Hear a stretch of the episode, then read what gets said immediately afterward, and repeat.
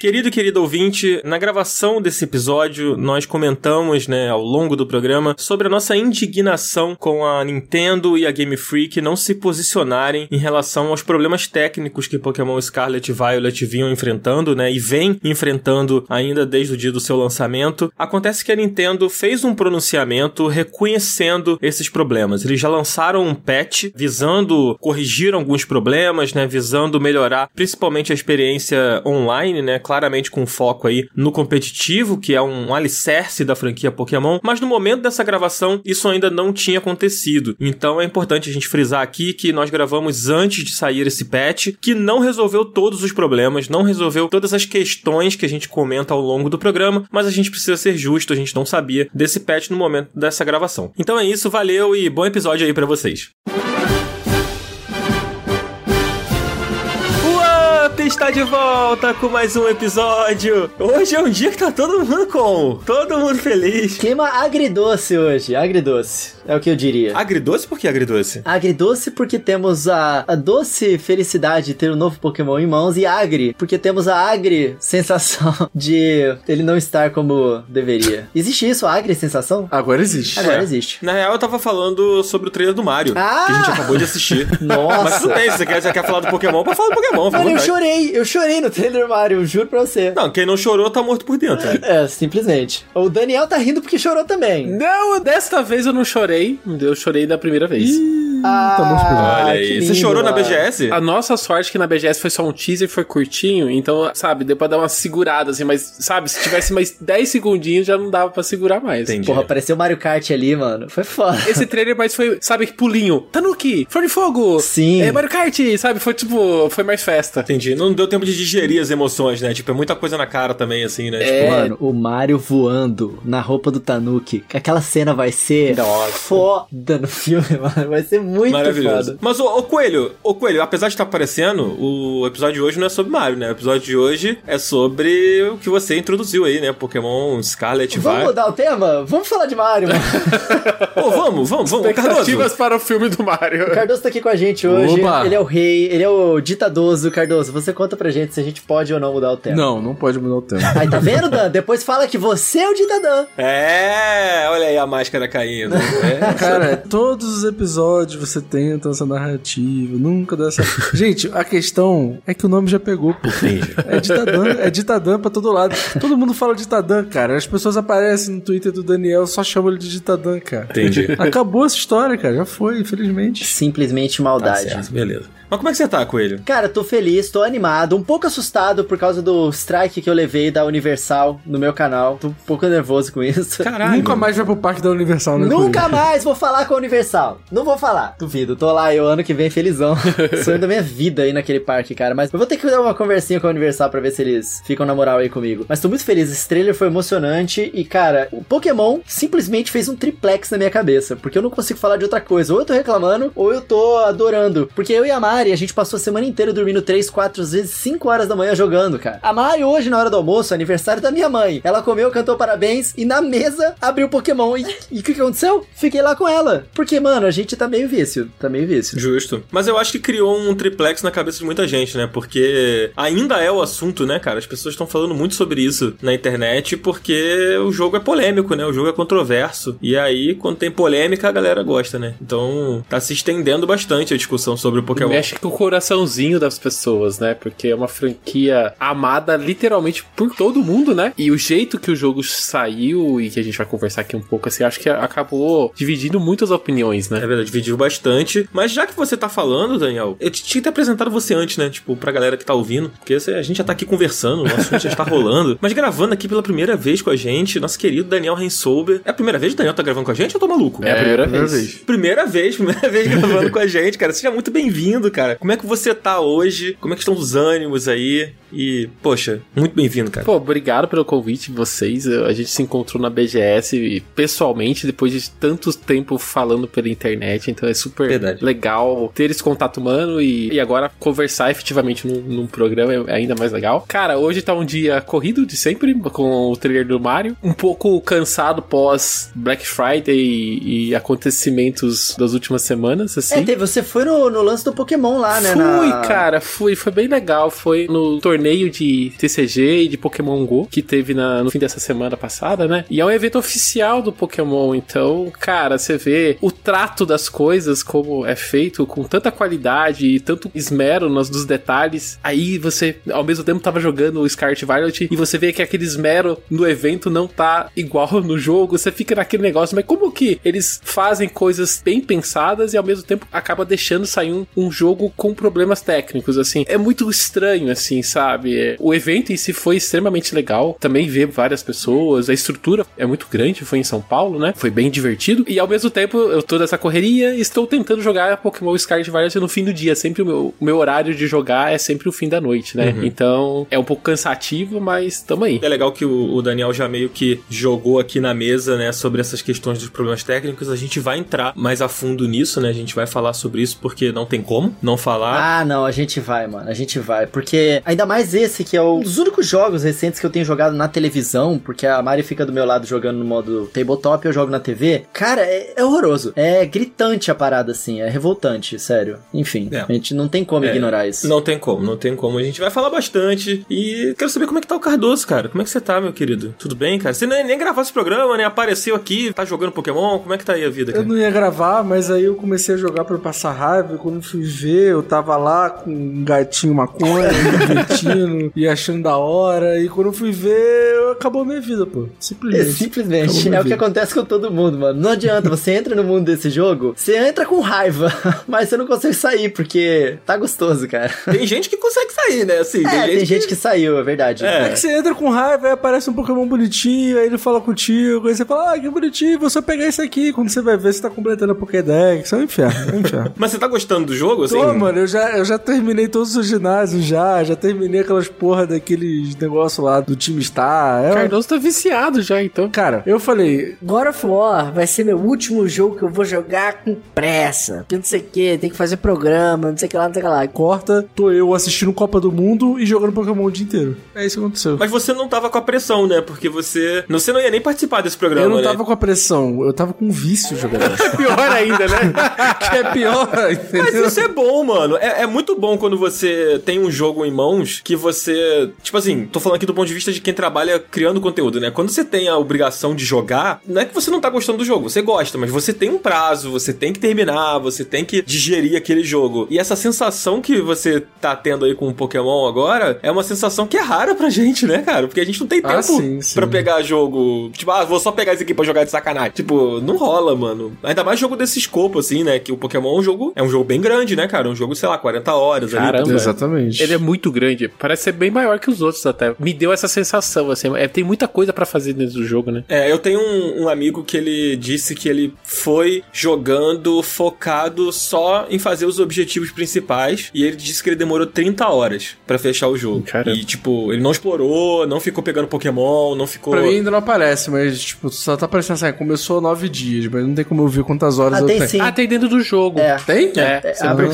perfil. Pokédex. Não no Pokédex, no mesmo menu da Pokédex tem o, o seu perfil de jogador lá. Aí lá você consegue ver. É, dá pra ver o progresso lá. Mas enfim, então vamos falar sobre Pokémon, vamos falar sobre Scarlet e Violet, né? Os jogos aí do momento. Vamos, por favor. Vamos falar sim. Então, Zabuzeta, faz um favor pra gente e puxa esse tururu. Mas o tururu dessa vez é especial. Tu, tu, tururu. Ah, essa foi boa, hein? Essa foi boa. Ou pode ser, pode ser o tururu meio falho, tá ligado? Com a banda tocando tudo errado. Com a flautinha, Pode tá ligado? assim a flautinha lá a do- flautinha. Do... É.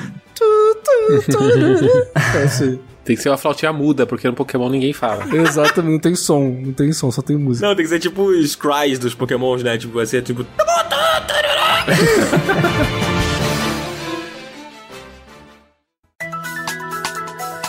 Pokémon em dose dupla, né, amigos? Na verdade é sempre em dose dupla, né? Sempre lança o Pokémon Scarlet e o Pokémon Violet, Pokémon Red e o Pokémon Blue. Menos no caso desse último aí que saiu, É, né? o Legends Arceus, ele, ele não é exatamente da linha principal, né? É, ele é o spin-off. Ele é um spin-off. O pessoal da Pokémon Company já falou que ele também foi feito pela Game Freak, também é tipo da linha principal, mas meio que não é, porque ele não é uma geração nova. Ele é canon, mas não é uma geração nova, entendeu? Essa que é a diferença. Cara, ele não é a linha principal. Ele não tem ginásio, ele não tem insígnia, ele não tem Liga Pokémon. Ele tem um outro escopo, ele tem um outro modelo. Mas ele é canon. É diferente dos outros spin-offs que, tipo, meio que. Sabe aquele jogo lá dos Pokémonzinho que parece Minecraft? Pokémon Café Mix, etc. Esses jogos, eles meio que não são tratados como se eles fizessem parte do universo principal de Pokémon. O Pokémon Legends Arceus é, só que ele não é uma geração nova. O Arceus foi tratado como spin-off num primeiro momento, mas jogando ele, ele tem muito mais da série principal do que qualquer spin-off, porque até então os spin-offs de Pokémon eram outro estilo de jogo. É um puzzle, é um jogo de corrida, um jogo de batalha, alguma coisa nesse sentido, né? E o Legends Arceus é um jogo de colecionar bicho. Só que a forma como você coleciona é uma forma diferente do que o do jogo tradicional. O Scarlet Violet é o tradicional com o mais mundo aberto, né? Tipo, ele bebe muito mais do padrão Pokémon que vem desde o Game Boy. Uh, o Arceus, ele sai mais do modo de batalha, é mais focado na coleção. Eu diria que o Scarlet Violet também tem coleção, mas a batalha, que é padrão dos jogos desde o Game Boy, ela é mais presente. É porque a coleção, o colecionismo, ele faz parte da raiz do Pokémon, né? Você ter que pegar todos, você completar a sua Pokédex, né? Esse é o objetivo principal do Pokémon, né? Você conseguir completar aquela Dex ali, ajudar o professor ao longo de anos. Isso foi o principal objetivo do jogo e no caminho a história se fragmentava e você, em outras ramificações, achava outros objetivos. Mas o- a base sempre foi essa, né? De temos que pegar, né? Que é o, o- o grande slogan do Pokémon. Eu acho que o Arceus, ele, ele aborda as mecânicas do Pokémon, só que de uma forma embrionária, né? A batalha contra os Pokémons não era uma coisa muito difundida, sabe? Naquela realidade ali. Então existe a possibilidade de você capturar os Pokémon sem ter que batalhar com eles, né? É, o jogo faz isso. E eu acho que faz isso de uma forma muito inteligente, assim. Eu acho que o Arceus tem uma coisa que ele e não tem Violet e sinto falta, é o perigo para o treinador. O treinador é um fator de jogabilidade, né? Você eleva a golpe dos monstros, né? Existe um perigo ali, você tem que desviar deles e tudo mais, né? Coisa que no Scarlet Violet, quando um Pokémon te bate em você, você se transporta para uma batalha no mesmo local, né? Que pra mim fica até um pouco estranho, né? Você vem leva um Taurus, né? Você leva uma chifrada ali do Taurus e, e aquilo nada acontece. Por exemplo, é um elemento que a gente viu no Arceus e que aqui, a hora que você tá na estrutura de mundo aberta, fica um pouco descolado quando você é atingido por um Pokémon mais forte. Eu acho que, na verdade, não existe a intenção de levar essa mecânica pro jogo principal, talvez. É, Pokémon tem disso, né? Tipo, ao longo da sua história, dos jogos, eles foram é, introduzindo ideias em cada geração que nem sempre elas eram levadas pros jogos seguintes. Inclusive, isso é uma crítica regular dos fãs, né, da franquia, de que, tipo, ah, pô, por que que no jogo tal dá pra fazer isso e no jogo seguinte eles abandonaram essa ideia, né? Porque aquilo fazia parte daquele conceito, daquela região, daquele jogo. E a Game Freak sempre meio que deixava as coisas vinculadas naqueles jogos e não aproveitava muito. Fora as melhorias de qualidade de vida, né, que vão sendo levadas, mas essas ideias assim de mecânicas principalmente meio que foram ficando pra trás.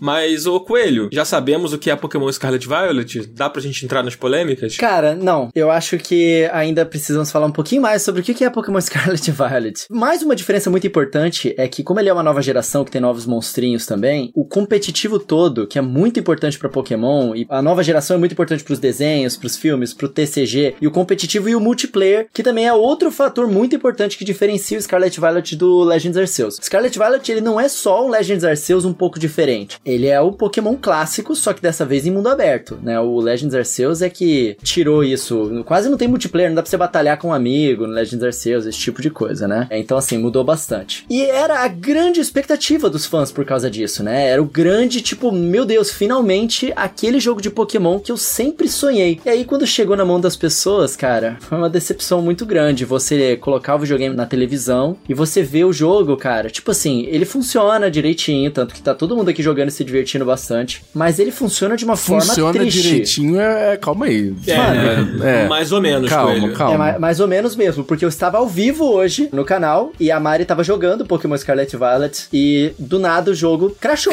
Caramba. crashou mesmo. Aconteceu comigo ontem. Ao vivo. Aconteceu comigo ontem. É. Já aconteceu três vezes comigo e eu nunca tinha visto, eu pessoalmente, nunca tinha visto um jogo crashando no Switch. Foi a minha primeira vez. Cara, crachar, por incrível que pareça, comigo não aconteceu. Mas, pra mim, os bugs são evidentes, os bugs de glitches e. Ah, falta de cuidado, assim mesmo, sabe? Faltou ali um time de QA, né? O- aquele time de teste, assim, fazer aquela lista de problemas do jogo e, e entregar na mão do pessoal que desenvolve e eles corrigirem ali. Parece que pularam essa etapa do, do desenvolvimento. Será que faltou isso ou será que foi tipo, cara, a gente precisa lançar agora porque Pokémon está atrelado a 328 milhões isso. de outras coisas É isso, pô. e vamos lançar assim mesmo e foda-se. Não, Pokémon nunca foi adiado na sua história. Nenhum Pokémon foi adiado. É uma indústria multibilionária, né? Se você adia uma nova geração, o que que acontece, Dan? Mano, não, não pode. Você não pode adiar, sabe? Tipo, a Game Freak. Cara, eu, eu vou ser cancelado aqui. Mas o, a Game Freak não tem culpa, mano. Ah, não, Dan. Nossa, Dan. Ah, não. Não tem, Tudo que gente. eu queria ouvir, tudo que eu não queria ouvir era isso. Olha só, olha só. Ah, mano, Vamos começou, lá. Começou. A Game Freak, ela trabalha com um prazo que nenhum estúdio conseguiria trabalhar pra um jogo com esse escopo, cara. Não tem condição, é impossível eles entregarem um jogo desse tamanho sendo desenvolvido no prazo que eles desenvolvem. Não tem como. Mas qual foi o prazo de desenvolvimento desse jogo? Porra, pra começar que o estúdio se dividiu, né? Porque o É, um Arceus, fez o Arceus e outro fez esse jogo. uma né? equipe menor tava no Arceus, né? E uma outra equipe desenvolvendo o Scarlet Violet. Se você olhar em retrospecto aí, a gente teve nos últimos anos o Pokémon Sword and Shield. No ano seguinte, a gente teve as DLCs do Sword and Shield, né? As duas DLCs do Sword and Shield. No ano seguinte, a gente teve Brilliant Diamond, Diamond Pearl, que não foi desenvolvido Mas pela... foi outro estúdio, É, né? não foi desenvolvido pela Game Freak, então eles tiveram esse respiro aí, desse um ano, um ano e meio, vamos botar. E aí teve o Legends Arceus no início do ano, e agora no final do ano a gente teve o Scarlet Violet. Digamos que eles tenham tido dois anos pra desenvolver esse jogo, dois anos e meio pra desenvolver esse É, jogo. foi pouco tempo, menos de três. Eu acho que foi dois anos no máximo. Eles falaram numa entrevista dos desenvolvedores, inclusive eu vi o irmão do Daniel postando isso no Twitter. Você sabe, né, Na Daniel? GDC, se eu não me engano. Na GDC, isso mesmo. E eles falaram do timing entre um jogo e outro e foi tipo dois anos e pouco mesmo, foi menos de três. Exatamente, cara, não tem como, sabe? Não tem como. É um jogo muito grande, é um jogo longo, é um jogo com diversas mecânicas, uma nova geração com muitos pokémons novos sendo feitos. Não há condição, mano. Você pode botar na Santa Mônica pra eles desenvolverem. Tá. Eles não vão entregar, mano. Oda, não ter como eu acho que a gente não pode usar esse termo, assim. Eu estou entendendo o que você tá falando, que o prazo de ir pra eles entregarem é muito curto e que não tem como entregar um bom trabalho num pouco tempo. Então você imagina que pra entregar um bom trabalho precisa ter um, um espaço de tempo maior.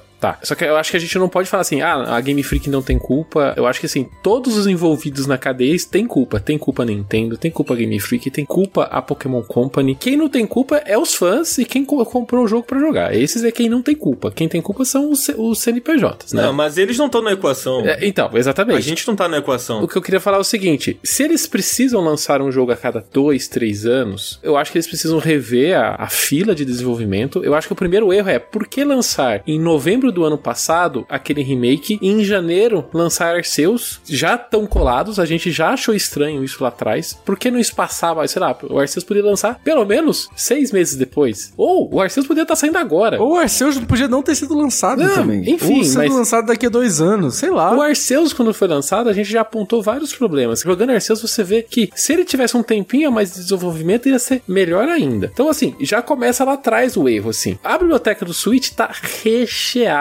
de lançamentos. A gente tem Splatoon, a gente tem Snowblade, a gente tem Bayonetta, a gente tem Mario Rabbids. Ou seja, daria pra Nintendo espaçar os lançamentos para que esse Pokémon não precisasse ser o jogo do fim de ano do Nintendo Switch. Mas, Então, Daniel, acho- não é a Nintendo. Tipo, é a Pokémon Company. Sim. E o TCG? O TCG adia com a geração nova? O desenho adia com a geração nova? As pelúcias adiam com a geração nova? Sabe, a gente lança um Diamond Pearl no final do ano com outro Pokémon pra chegar. Em uma semana, Diamond Pearl vem vende 6 milhões de cópias. Em junho, tinha vendido 15 milhões de cópias o Diamond Pearl. Aí você vai falar pra Pokémon Company assim, pô, pega essas 15 milhões de cópias e espera um pouquinho aí, pô, pra tu ganhar esse dinheiro absurdo que tu tá ganhando. Eles não vão segurar, sabe? É uma máquina girando dinheiro que eles não vão fazer ela parar porque o jogo não tá 100%, sabe? Tipo, A real é que o jogo representa uma porcentagem não muito pequena, mas assim, levando em consideração o todo do que Pokémon vende de merchandising, não é uma parcela tão grande assim, tá ligado? não é, não é. Então se o jogo tiver meio mais ou menos e o resto tiver funcionando, os caras vão lançar, mano. Real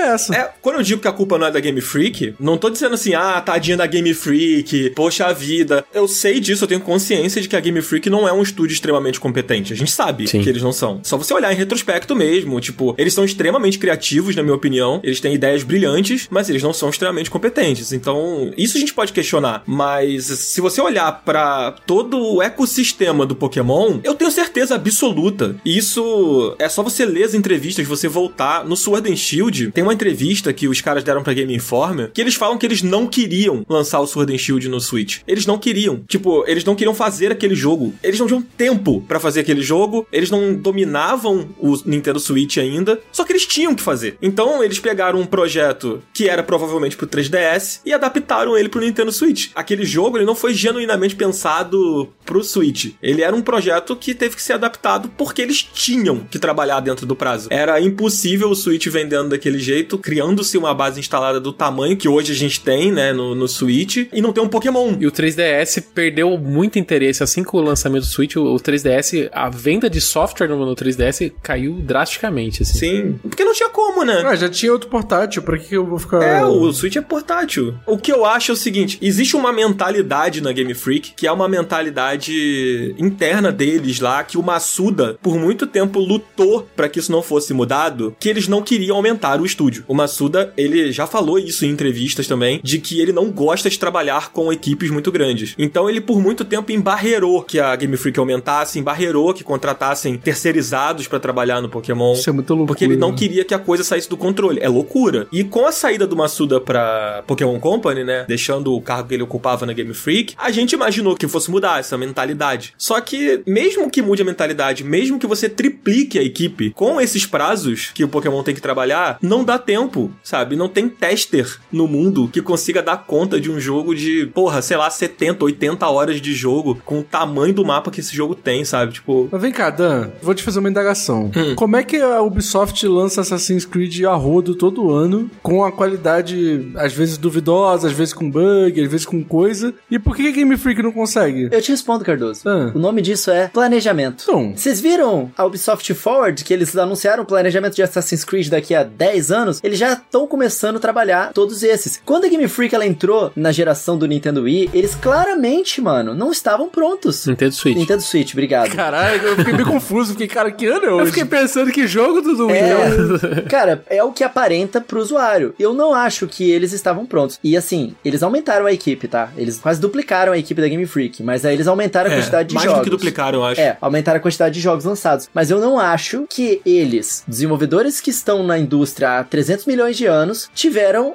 o planejamento necessário para poder lançar um jogo, tipo, na, na qualidade necessária, no escopo que eles queriam fazer. Porque eles iniciaram a produção desse jogo, mano, a gente viu a Wild Area, aí a DLC, aí Pokémon Legends e aí Pokémon Scarlet Violet. Eles podiam ter planejado isso a mais longo prazo, mas eu acho que eles não estavam prontos para sair do 3DS e aí eles meio que se atropelaram um pouco, sabe? Eu acho que é isso que aconteceu. A Game Freak é muito pequena porque ela carrega nas costas, né? Um pouco É. que o Dan tá falando e que vocês estão falando, né? É, se a gente pegar a Ubisoft como exemplo que vocês usaram, ou mesmo um Call of Duty da vida da Activision, a gente tem múltiplos estúdios trabalhando na, naquela franquia, né? Sai um Assassin's Creed a cada ano ou a cada dois anos, acho que agora tá saindo, né? Ok, mas você tem dois, três, quatro, né? acho que Call of Duty, se eu não me engano, são quatro estúdios trabalhando num Call of Duty. Então, ele sai todo ano, sim, mas cada estúdio tem quatro anos pra desenvolver um novo jogo, né? Agora a Game Freak meio que tá tomando conta de tudo sozinha. Mas essa questão de tentar manter um estúdio pequeno pra maior franquia da atualidade, maior que Star Wars, maior que, que a Marvel, Maior né? que tudo. É. É. Porra, caralho. Mano, os caras ficaram fazendo Vingadores lá. Vocês acham que tinha um estúdio de 10 pessoas pra fazer os efeitos gráficos do Vingadores? Não, Não, tinha, inclusive cara. tinha estúdio brasileiro trabalhando Porra. nisso. Exato. Então pronto, tipo assim, qual é a dificuldade, mano? Dinheiro não falta, dinheiro não falta, é só abrir essa porra desse cofre e deixar o dinheiro fluir, pô. E outra coisa que eu adiciono em relação a Pokémon, que ele parece estar um passo atrás em relação à parte técnica, eu tô falando, tá? Há muito tempo. Pra mim, assim, desde quando eu jogo ele no Game Boy Advance, eu olho pra ele visualmente falando, na parte técnica, eu falo, mas sei lá, ele tem jogos melhores no Game Boy Advance do que esse, mais bonitos. No DS eu olhava os, os outros jogos, sei lá, o Dragon Quest, e o Dragon Quest era mais bonito do que Pokémon. Então, sei lá, Pokémon sempre parece estar um passo atrás tecnicamente falando. Lembra no 3DS? Primeiro que ele não tinha 3D no jogo.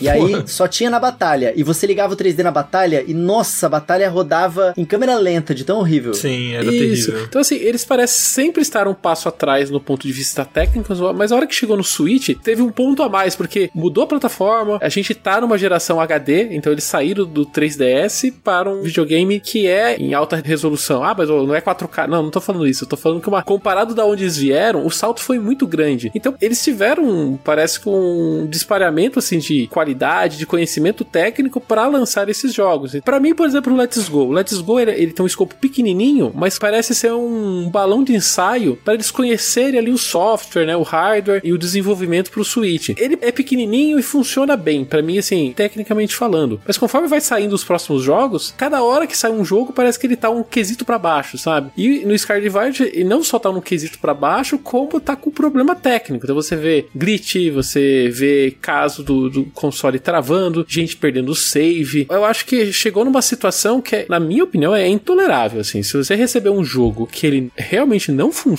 e você, como jogador, você olha pro jogo e você encontra esse tipo de acontecimento, a gente não pode achar normal, né? Tipo, acontecer isso no universo dos videogames. Já aconteceu isso em outros momentos, né? Em outros jogos. O Cyberpunk acho que é o caso mais recente e que foi super polêmico, mas rapidamente a Project Red lá, ela veio a público, reconheceu os erros e meio que montou uma esteira de melhorias e foi lançando é, updates, Ó, né? e vou falar uma coisa, Daniel, complementando o que você tá falando. A essa altura do campeonato, a galera da CD Projekt Red já tinha sido jurada de morte, a galera já queria queimar o estúdio, o estúdio já tava quase falindo e tal, não sei o quê, mas no Pokémon... Não, não, não, Tá não, tudo mano. tranquilo, Então- tá tudo de boa. Eu discordo disso, eu discordo. Eu não acho que a comparação, esse paralelo é justo do Cyberpunk com Pokémon. Eu vi muita gente comparando porque é natural, o Cyberpunk foi o escândalo mais recente em termos de resposta do público na indústria, então é natural fazer essa comparação. Mas, tipo assim, Cyberpunk foi desenvolvido por quase 10 anos, sabe? O Pokémon foi desenvolvido um ano e meio, dois, sei lá. Mas isso pro público final, Dan, é muito difícil explicar. Não, pô. isso é óbvio. No fim, o cara paga o mesmo valor, tá ligado? Tipo assim, ele vai pagar 300 reais num jogo. O jogo tá quebrado, O sacou? ponto é você receber um produto inacabado. Sim. Acho Não, que esse isso é é- o ponto. Você receber um produto inacabado. Ponto. Não, mas isso não tem discussão. O que a gente tá discutindo aqui é a raiz do problema. É sobre o- a, a entrega ser quebrada ou não. Realmente, acho que o Pokémon talvez esteja até pior. Quer dizer, não sei. Mas assim, em termos de problemas é comparável, assim, Uhum. né? Mas, ah, você falou da reação da CD Projekt Red, etc, etc. Eu acho que são coisas muito diferentes, assim. Tipo, o hype em cima do Cyberpunk era incomparável com qualquer outro É jogo. lógico, mas tipo, eu acho que o nível de tolerância da galera com o Pokémon é diferente. Isso, acho que esse é o meu ponto também. Entende? Eu acho que, tipo assim, se fosse o, o Cyberpunk, que é uma IP nova, beleza que a galera tava muito hypada, mas ninguém tem, tipo, uma memória afetiva com o Cyberpunk. Exato. Não existe isso, tá ligado? Então, tipo assim, a galera vai ser muito menos tolerante. A régua da tolerância ali dos problemas do jogo é muito diferente, pô. Pô, mas você acha que a galera tá sendo tolerante com Pokémon? Pô, Dan, claro que tá, pô. Mano, eu acho que não. Mano, a PlayStation teve que abrir um precedente que ela nunca tinha abrido antes pra galera pedir refund de Cyberpunk, pô. Sony tirou o jogo do ar, né? Tirou da É, loja. Tirou né? o jogo É. do ar. A Nintendo não fez um tweet falando assim: estou atento aos problemas do Pokémon e vamos tentar corrigir. Aliás, fiquei chateado com isso. Porra. Isso é lamentável, né? Porra, mano, no dia que o Cyberpunk saiu, a CD Projekt Red já tava falando, cara. Nem a Nintendo, nem o perfil do Pokémon, nem o perfil do, do fulano de tal que fez o jogo, ninguém falou nada, mano. É como se tivesse tudo bem. Vendeu lá 11 milhões de cópias. Foi isso? 11 milhões de cópias no final de 10 semana? milhões em 3 dias. Porra, 10 milhões de cópias em 3 dias, os caras não falam assim, ô, pô, a gente viu que vocês estão reclamando aí que tá com problema, de fato tá com problema. Sacou? No dia do lançamento, na verdade um dia antes, na quinta-feira, começou a pipocar alguns vídeos, né? Mas, pelo menos quando eu vejo vídeo pipocando assim de bug, eu fico com o pé atrás, porque já aconteceu em outros lançamentos, principalmente para Switch, de o pessoal, principalmente o pessoal que pega de emulação, essas coisas, pegarem e por conta de emulação não tá rodando direito e aí estourar o, o jogo, estourar vários bugs e começar a espalhar na internet e aquilo não ser exatamente aquilo. Isso aconteceu, por exemplo, no Sonic Colors. Sonic Colors, um pouco antes do lançamento, começou a pipocar um monte de problemas. Isso aconteceu com o Cyberpunk também. Não, o Sonic Colors foi um caso um pouco à parte também. O pessoal começou a aloprar um pouco. É, mas o Sonic Colors, o pessoal começou a aloprar, exatamente. Porque o Sonic,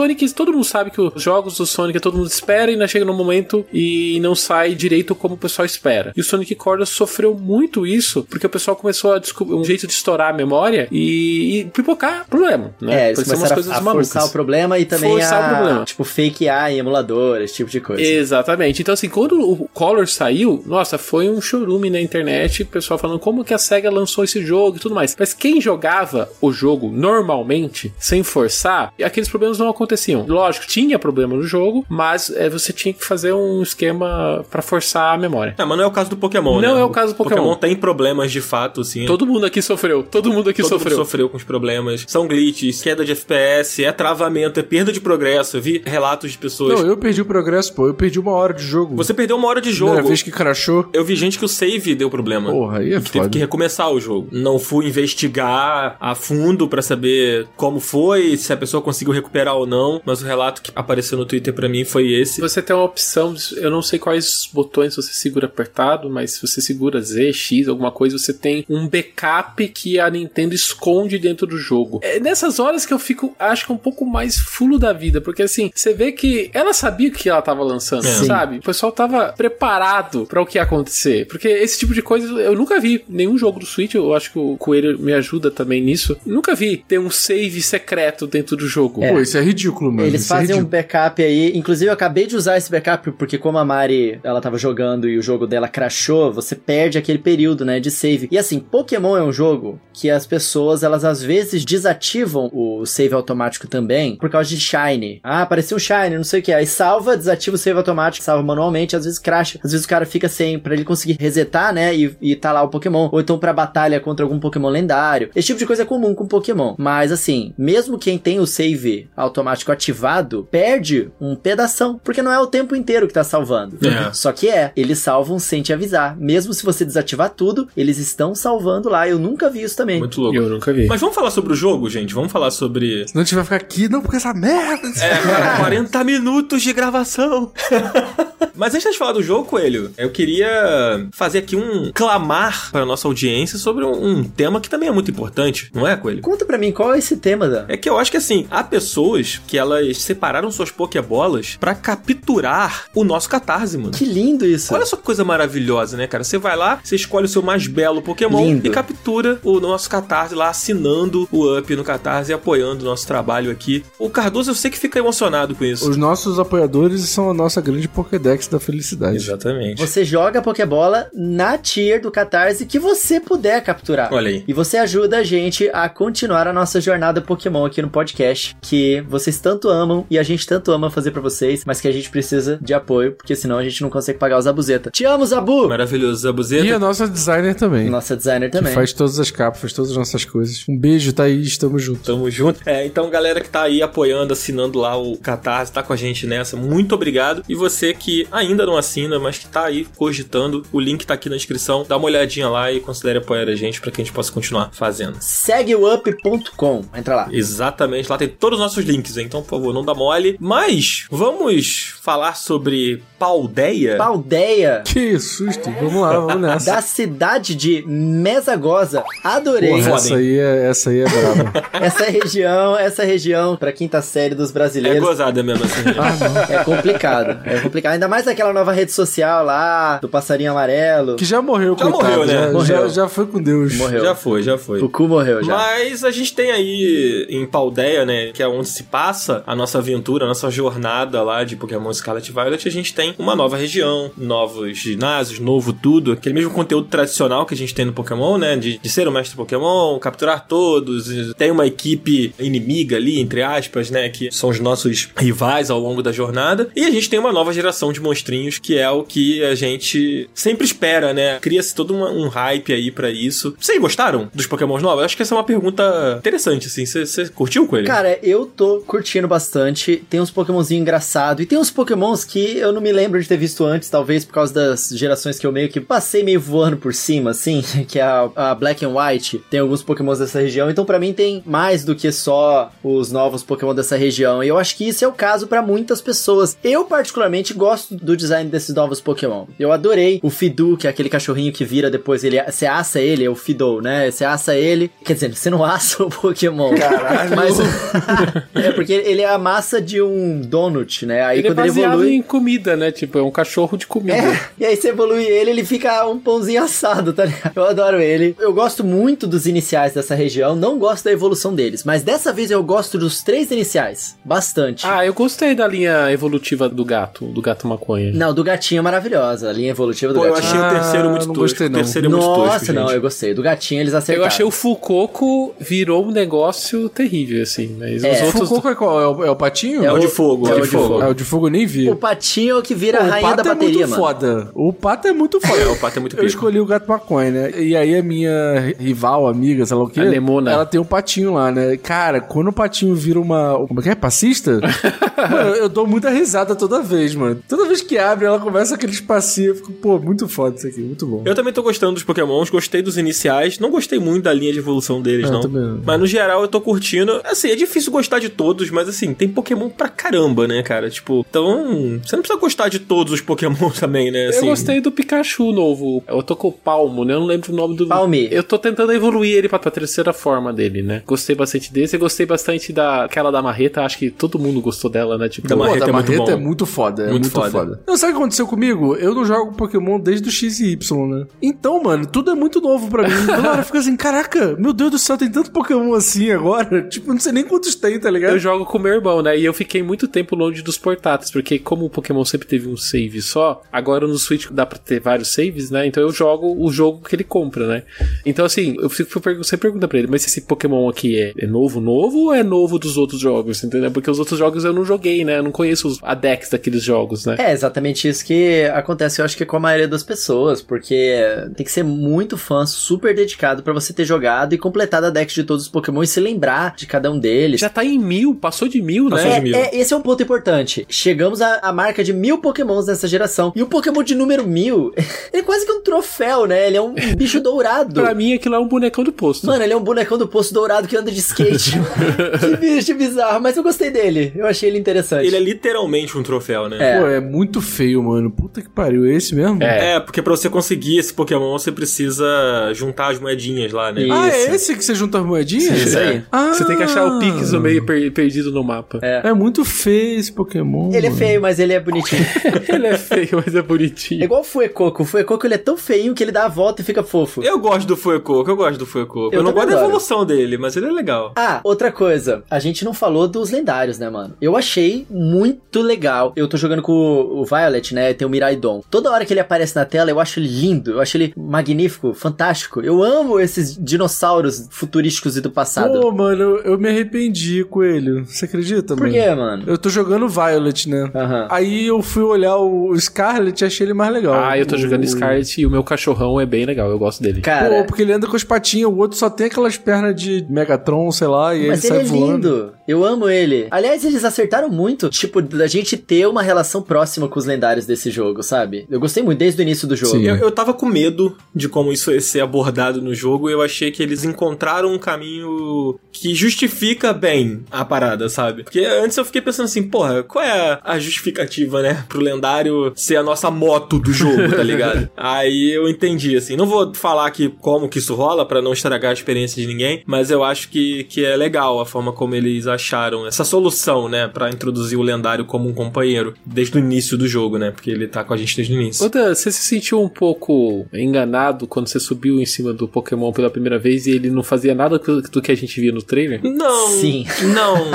Eu senti. Não, eu só achei ele lento. Eu achei ele muito lento. Ele é lento pra caralho mesmo. Às vezes eu tenho a impressão de que eu andando a pé, tô andando na mesma velocidade que eu ando com ele, assim. É porque pra tu ganhar o turbo, tu tem que derrotar o Titã, mano. É, Mas sim. uma, vocês andavam a pé? Eu nunca nunca andei a pé nesse jogo. Ah, eu eu andava, a porque quando você sobe em cima do bichão, tem hora que você não enxerga os pequenininhos no chão, você passa por cima do grilo, passa por cima dos negócios.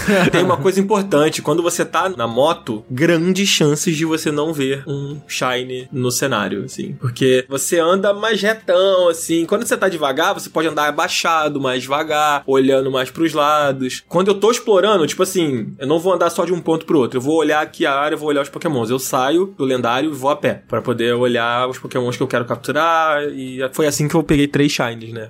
Cara, eu, eu nunca vi nenhum Pokémon Shine, pra tu ter eu ideia. também não peguei nenhum Shine. É, eu peguei explorando mesmo, andando, assim. Engraçado que eu achei que eles tinham facilitado, mas aí eu, eu conversando com o PH no Twitter, ele disse que não facilitaram. né? É a mesma proporção de possibilidade, né, de aparecer que era do Sword and Shield, que foi quando mudou, quando caiu pra, tipo, uma chance em 4 mil e pouco, né, de aparecer um Shine. Continua a mesma proporção. É, só que agora você vê muitos Pokémon, né? Na sua frente. Você não tem que ficar lutando no matinho, Mas sabe nada o disso. problema, Coelho? Que eu acho que aí é mais uma coisa que ficou pra trás no Arceus e eles não trouxeram. O Shine no Arceus, ele fazia um barulhinho, mano. Ele fazia um plim plim plim quando você chegava perto dele. Como é que é? Plim, plim, plim.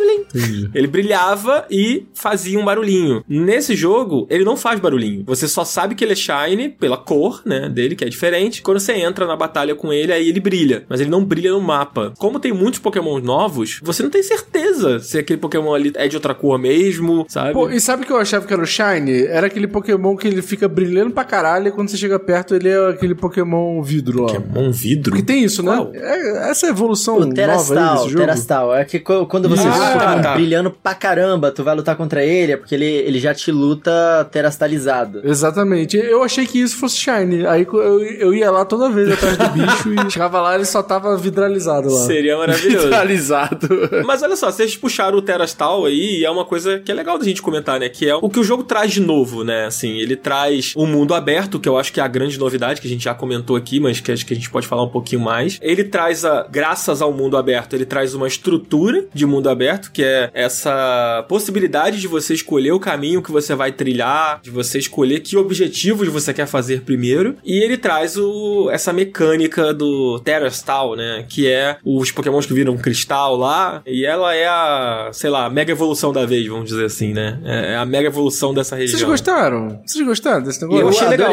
Eu achei legal. Eu acho meio tosco aquele negócio na cabeça lá. É. No início eu achava mais tosco. Hoje eu Sim. acho que eu me acostumei. Mas eu acho que é um dos momentos em que o jogo visualmente brilha mais. Assim. Pô, literalmente brilha, dentro né? da raid, dentro daqueles buracos que você entra, eu acho que fica super bonito. É, na raid é legal. Agora, quando você tá fora, numa partida normal, na luz do sol, eu já acho que fica um pouco estranho, assim. É, a, a mim não me incomodou. É, inclusive a raid é muito legal, né? Tipo, se tem uma coisa que eu gosto de fazer no jogo é ficar fazendo as raids o tempo inteiro, assim, porque você ganha vários itens bons. E eu acho as animações das raids muito bonitas, né? Tipo, as animações de você jogando Pokébola e tal, tudo é muito maneiro das raids. É muito legal. Mas eu achei meio tosco esse negócio. Eu preferia que fosse um Gigantamax da vida, que eu achava mais legal. Não sei. Ah, mano, cada geração é uma coisa diferente. Desde o XY eles fazem isso. Eu gostei. Cara, dessa vez eles remexeram de uma forma muito grande na batalha Pokémon, no competitivo. Porque agora você tem 18 possibilidades diferentes de modificar a estratégia em cada Pokémon. Porque qualquer Pokémon pode se transformar em qualquer tipo. Então, se tu tá lutando contra, sei lá, um Pikachu e você tá usando um Squirtle, você pode fazer com que o seu Squirtle vire de pedra. E aí seu Pikachu fica inútil, entendeu? É. E aí você tem uma nova chance. É verdade, interessante, isso cara. é bem legal. Isso dá um nó, né, no competitivo. Mas pro jogador que tá só jogando o single player ali, é mais uma mecânica interessante, mas que eu acho que não muda tanto a sua gameplay. Assim. É só um momento de carnaval ali só. É, é um momento de festa, né? Sim, é bonito e exato. tal. Cara, não sei pra vocês que devem ter feito uma rota razoável aí. Eu que saí explorando igual maluco o jogo e acabei pegando uns ginásios lá na frente que eu não deveria pegar direito. Tentei ficar passando por cima de montanha que não devia conseguir, até conseguir bugar o jogo pra passar e Ah. acessar áreas diferentes. Ah, então você ficou procurando bug, né, não, Rodrigo? eu gosto, não, eu queria acessar as áreas, Você quer entendeu? irritar Aí no eu Twitter, conseguia. né? Pode falar. Você quer irritar no Twitter. É isso aí. Mano, eu peguei uns ginásios mais fortes do que eu, assim, que eu realmente tive que usar as mecânicas do jogo a meu favor pra conseguir vencer. E eu apanhei, cara. Eu, eu gostei disso. Ô Coelho, então vou te perguntar sobre o mundo aberto, assim, que eu acho que é um. Cara, várias pessoas vieram me perguntar, provavelmente pra você também, né? Imagino pra você muito mais do que pra mim, se o mundo aberto era realmente um mundo aberto ou se ele não era, assim. Aí você tá falando aqui, né, que você foi parar num, num ginásio muito mais forte do que o nível que você tava, né? E acho que a gente tem três objetivos principais, né? Que é o de enfrentar os titãs, é de ser um mestre Pokémon e de enfrentar os, os stars, Stars. lá, né? E aí você escolhe o que você quer fazer no mapa. Como foi pra você, Coelho? Você foi livremente? Você seguiu os objetivos? Como é que foi essa exploração? Funcionou pra você o mundo aberto? Funcionou. Assim, de início eu fiquei incomodado, na verdade, com o mundo aberto, porque eu me senti lerdo também com o meu lendário, porque você precisa vencer os titãs pra você ganhar novas habilidades pro seu lendário, poder explorar melhor o mundo. E aí, cara, enquanto você não tem direito isso, eu me senti um pouco limitado e com a performance ruim do mundo, eu fiquei incomodado constantemente jogando. Até eu me acostumar e aí, beleza, a gente tem uma hora que a gente meio que tá, fala, ah, beleza, o jogo é legal,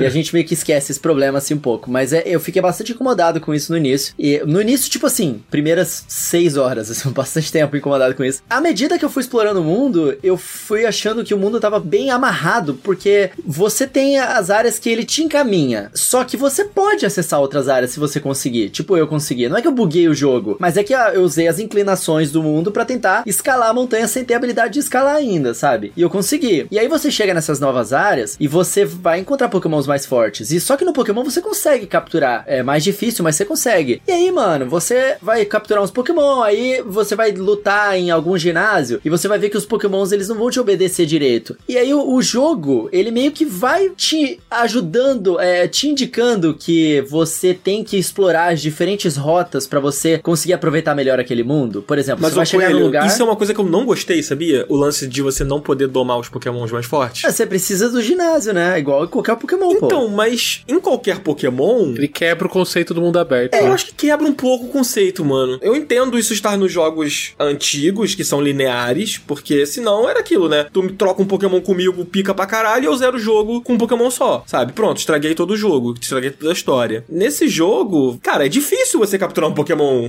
nível alto, tá ligado? Se você tá com os Pokémon nível 10 e você vai pra uma área que tem uns Pokémon 40, você vai ser massacrado, sabe? Pelo Pokémon. Mas se você tá num nível mais ou menos alto ali, aí, pô, mas eu só fiz dois ginásios, então esse Pokémon nível 35 que tá aqui, eu não vou conseguir capturar, e o meu Pokémon que tá quase chegando nesse nível vai parar de me obedecer, porque eu tenho que ir fazer um ginásio. Então, ao mesmo tempo que ele te dá essa liberdade, ele também te segura um pouco pra você fazer o que ele É. quer que você faça. Só que aí você pode. Cara, é, é Pokémon. Você tem as mecânicas pra você usar. Mesmo se você é mais fraco, você consegue derrotar os bichão fortão se você usar o Terastalage da forma que você pode. Se você utilizar fraqueza e, e os itens também dentro do jogo. Eu tive que usar tudo isso. Eu sempre ignorava isso tudo. Mas ele não vai servir pra você, né? Tipo, se você não tem as insígnias, ele não vai. E você capturar esse Pokémon, ele não vai te obedecer, Ah, tá. né? O meu ponto é esse, assim. Derrotar, tu consegue. Mas. Mas sabe por que que eu achei isso legal? Porque, cara, eu achei que, diferente de outros Pokémon, me forçou a variar a minha jogabilidade. Porque cada uma das rotas que você faz, ela é bem diferente, né? O que, que você faz pra lutar? Os titãs, você tem que lutar contra um bicho gigante, que tem batalha dupla. O ginásio, você tem que fazer aquele minigame, e depois utilizar o máximo das suas habilidades ali pra conseguir vencer. E a batalha dos rivais, né? Que é tipo a equipe Rocket do jogo, a Team Star, você tem que fazer a batalha com a mecânica de Let's Go e depois lutar contra aquela coisa que eu acho spoiler dizer o que que é, mas que me surpreendeu bastante. Eu achei bem diferente as diferentes coisas que você faz no jogo. E como o jogo meio que me falava, olha, seu Pokémon não quer te obedecer. Eu pensava, pô, eu vou procurar então um ginásio que tem aqui perto. Me forçou a usar o mapa pra explorar melhor aquela área. E eu não me incomodei com isso porque sempre tem alguma coisa perto de você ali pra te ajudar a progredir, sabe? Eu gostei disso. Eu, eu não achei isso ruim, não. Eu não senti isso que o Dan tá falando porque eu sou o maluco do mapinha. Então eu, eu olho o mapinha e enquanto tá aquele monte de marcação e eu não tiro aquelas marcações do mapa, eu não sossego. Então. Entendi. Onde tá o lugar mais próximo? Ah, é esse ginásio? Vou naquele ginásio. Então, ah, agora qual que tá mais próximo? Ah, é o Pest, é o dos Titãs. Então vai no Titã. Entrei num loop de gameplay dessa forma. Só que assim, é o primeiro ginásio que eu, entre aspas, escolhi pra ir, eu percebi que ele tava acima do meu nível. Então o que que eu fiz? Eu fiquei na região, aumentando o nível, pra conseguir passar. Só que na hora que eu cheguei no ginásio mais fraco, foi tipo um passeio. Tipo, dava um golpe e matava, dava um golpe e matava. Sei lá, eu acho que eu acharia mais legal se na parte de ginásio, pelo menos, tivesse o pareamento de nível. Pra ser um momento mais de, sabe, de disputa. Cara, e faria todo sentido, mano, porque eu passei por isso. Tipo assim, eu tava muito forte,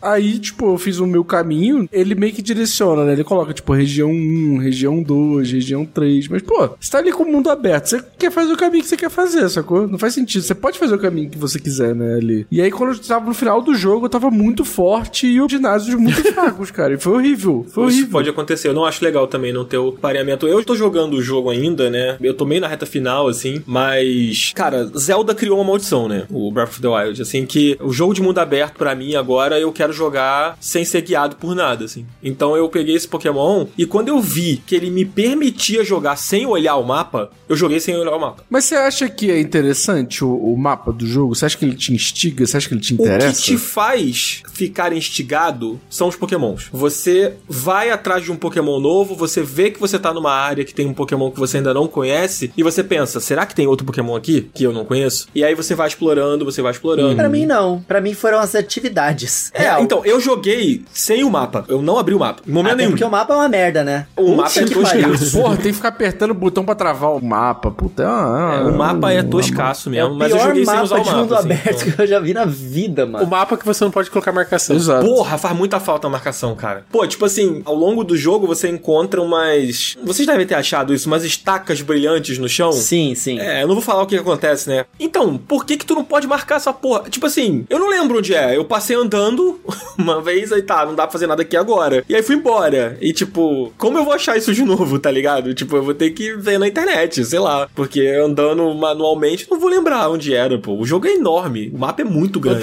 Mas tem uma coisa que eu gostei muito nesse jogo, você ter a pluralidade de monstrinhos. Então, tipo assim, muita gente fica perdida no começo, nem vai pra escola, que é o primeiro objetivo do jogo é escolhe o Pokémon inicial, segue uma trilhazinha pra chegar na escola. Mas muita gente fica muitas horas no começo do jogo. Eu. É, então, porque é muito gostoso, porque tem um monte de bichinho diferente naquele primeiro ambiente ali. Você tá, entre aspas, preso, tirando o coelho que fica pulando a cerca, né? Mas você fica preso no primeiro ambiente ali. Só ali tem um monte de, de bichinho. Então eu acho que esse mix de Pokémon são 400 bichinhos nesse jogo, mas parece que cada lugar que você vai tem um bicho diferente. Então isso instiga você ficar andando pelo mapa pra achar e completar a Pokédex. E você completar a Pokédex nesse jogo tem um que a mais que é que você colocar livro na prateleira. Aquilo negócio Porra, isso é maravilhoso. fantástico. É, é um Kindle, é, é muito legal. Eu acho que esse jogo, ele trouxe de volta um prazer que eu tive com Pokémon quando eu era muito inocente com Pokémon, sabe? Que é esse de querer pegar todos, de querer não sei o quê. Depois de um tempo, eu fui vendo que, ah, dá muito trabalho pegar todos os Pokémons e a recompensa não é tão legal assim. Então, eu não foram todos os Pokémons que eu completei todas as decks, sabe? Tem da maioria, confesso, mas dos últimos, por exemplo, não completei. O, o Arceus, ele tem muito isso, né? De você querer ver todos também. E nesse jogo, ele, ele tem essa parada. O foco do Arceus é essa, É, né? 100%, né? E, mas o 100%. Skyward já é volta pro estrutura padrão do jogo, mas você quer. Esse é o ponto, você quer pegar. É. E Daniel, deixa eu te perguntar. Beleza, tem um mundo aberto, chega um momento depois que você chega na escola, é na escola que você recebe esses objetivos, é na escola Sim. que você descobre que você tem caminhos pra trilhar nesse mundo, né? E que você pode escolher. A escola funciona como um hub também, né, entre as regiões. É, pra mim não, porque eu não voltei lá nenhuma vez depois. Nossa, sim.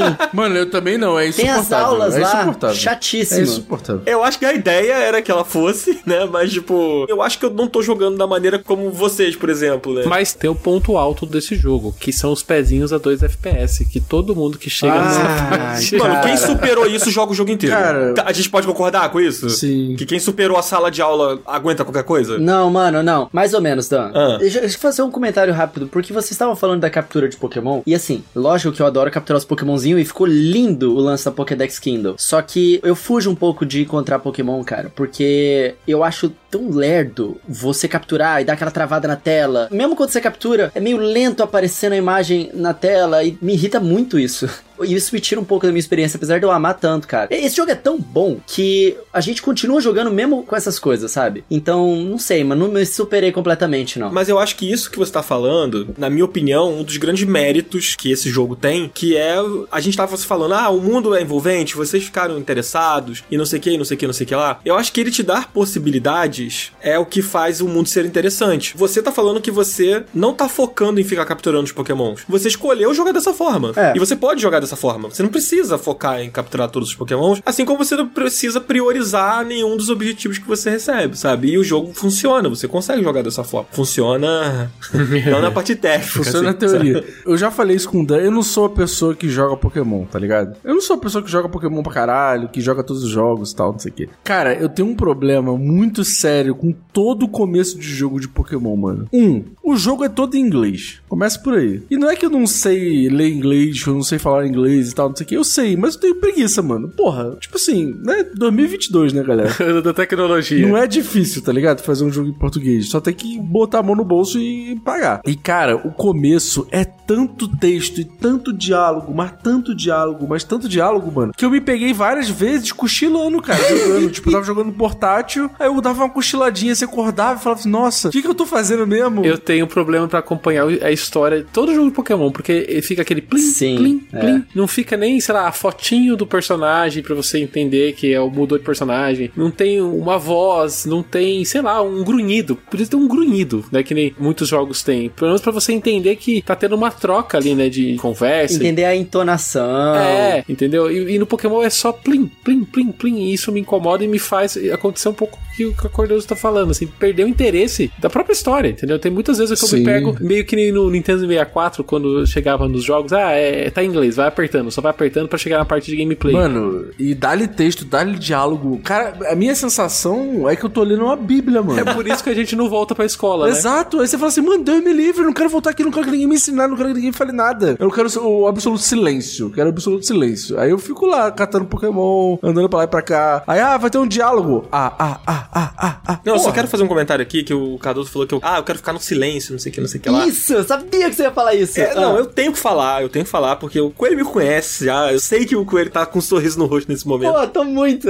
Cara, a trilha sonora desse jogo É muito boa. é simplesmente extraordinária. Extraordinário, mano. Ela é fantástica, fantástica. Ela é fantástica de- do início ao fim, em todos os momentos em que a gente precisa da trilha. Ela faz o que ela precisa fazer. Se tem uma coisa impecável no jogo, é isso. Não, é, é, é É bom absurdo. porque, tipo assim, ele- eles não precisavam rodar isso em tempo real, aí funciona, tá ligado? é a melhor parte do jogo por causa disso, é a parte que funciona. Mas é verdade, mas assim, tipo, cara, de todas as críticas, porque, tipo assim, tudo que a gente tá falando, ah, mundo aberto, ah, diálogos, personagens, sei o quê, você sempre vai ter uma ponderação, né? É tipo assim, ah, eu gosto dos personagens, mas, poxa, pena que eles não têm voz. Poxa, eu gosto do mundo aberto, mas, pô, pena que não tá renderizado direito. Ah, eu gosto não sei o quê, mas, poxa, pena que não sei o quê. Você sempre tem um mais poxa pra completar a sua frase quando você tá elogiando alguma camada do jogo. A trilha sonora não tem defeito, mano. A trilha sonora é fantástica. A melhor coisa que aconteceu pra Pokémon foi a Game Freak ter criado essa relação com o Toby Fox, ter trazido ele pra Pokémon, porque tem muito dedo dele. Quem jogou Undertale percebe, mano, que a música é semelhante, percebe que tem a veia dele ali de compositor em vários trechos da, da trilha sonora do jogo, principalmente as músicas mais de ação, de batalha e tal, que são claramente dele. Ele já falou, né, que ele fez as músicas da- das batalhas das Terra Battle, sei lá, não sei se é Terra isso. Raid Battles. É, essas músicas são dele, ele falou, mas ele também falou que ele esteve envolvido no processo de composição do jogo.